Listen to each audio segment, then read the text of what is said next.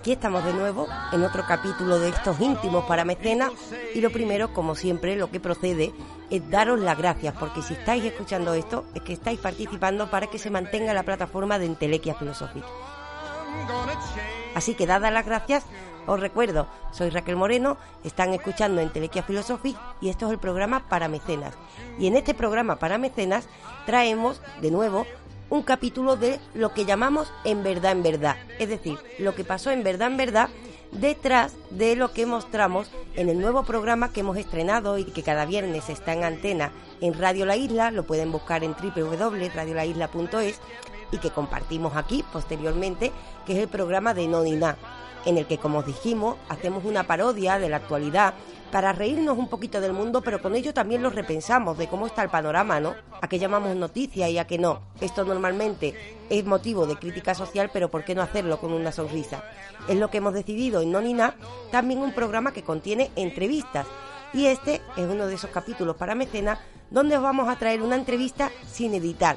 Bueno, sin editar, quitando mínimos errores lo que decimos con esto es que vamos a compartir con ustedes la entrevista en bruto, además de añadir, por supuesto, los comentarios de qué pasó en verdad, en verdad, tras lo que se muestra en las ondas, porque por supuesto el programa Nonina tiene un proceso además muy complejo de edición, seguramente el proceso de edición más complejo que hemos tenido aquí en Entelequia Philosophic y por tanto mucho material queda fuera, incluso a veces noticias completas. En esta ocasión del material que quedó fuera, queremos compartir con ustedes la entrevista en bruto con Diego Villalba, un personaje bastante peculiar que ahora iremos comentando y os recuerdo de quién se trata, pero en, definitiva es un creador de contenido, un joven empresario, pero que nos dio varias lecciones de humanismo que queremos compartir con ustedes. Eso sí, también les recordamos, además de darles las gracias por estar escuchando esto, que los mecenas tenéis derecho a más programas que estamos creando para ustedes. Este será uno de esos capítulos de En verdad, en verdad, lo que pasó detrás de Nonina, de esa otra serie de programas también poco convencionales que estamos llamando Despertando la Vida.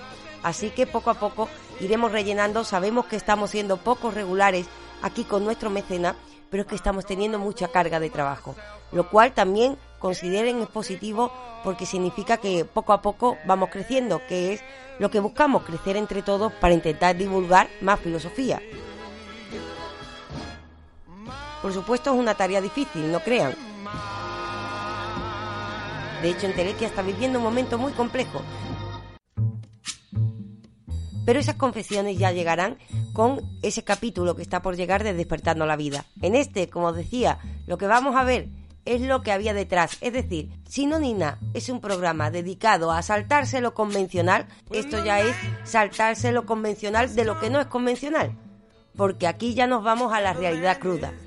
Vamos a ver qué pasó en esa entrevista con Diego Villalba. Pero antes les cuento mis sensaciones previas, las sensaciones durante la entrevista y las que tuve después. Y es que es algo bastante curioso. Antes de la entrevista me enfrentaba a un personaje que realmente es muy desconocido para el mundo que realmente yo suelo conocer desde dentro. Les tengo que confesar, aunque yo tenga las plataformas en YouTube, en Facebook, lo cierto es que no he sido habitualmente una gran consumidora de estas plataformas. Realmente lo único que me parecen que son medios adecuados y positivos para intentar mm, divulgar la cultura o incluso también fomentar la reflexión con una crítica, con humor, con arte. Eso es lo que espero, ¿no? Un poco de estas plataformas que poco a poco vayan generando pues cierta forma de arte a la forma de comunicar ciertas ideas. No ni nada, de hecho, es un programa que intenta dar un poco ese salto, es un programa un poco teatral, un poco creativo. Lo que hacemos es disfrazarnos de cínicos, evidentemente.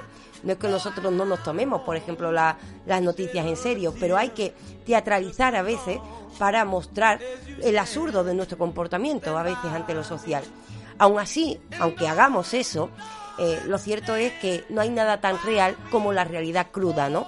Y yo me enfrentaba a un personaje que pertenecía al mundo de la creación de contenido, con más de 300.000 seguidores, que ha estado con grandes artistas, con grandes reuniones de youtubers, un mundo muy desconocido para mí, pero que sabía que generaba un gran público.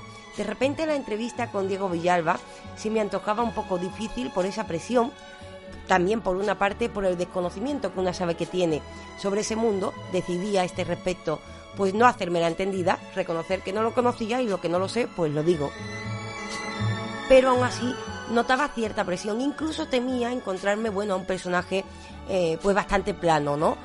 Me atreví a juzgar porque en otros casos he conocido personajes que también mueven a grandes masas, incluso a masas más pequeñas que Diego Villalba, y les puedo asegurar que teniendo contacto con estos personajes, incluso queriendo que participen a veces en el podcast, me he encontrado con personalidades bastante narcisistas, a las que la vanidad, gracias al aplauso del público, pues prácticamente se las había comido.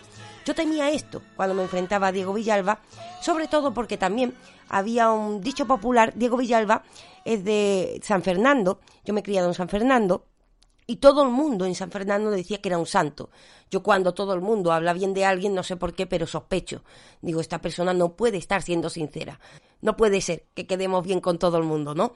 Esto un poco estaba en mi cabeza y tenía cierta presión. Y de repente entro en la entrevista con Diego Villalba y durante la entrevista prácticamente sentí que el propio Diego Villalba me iba llevando. Diego Villalba se iba convirtiendo en maestro de lo que estábamos hablando, porque realmente las ideas que iban apareciendo, las ideas de corte más filosófico, las iba introduciendo él.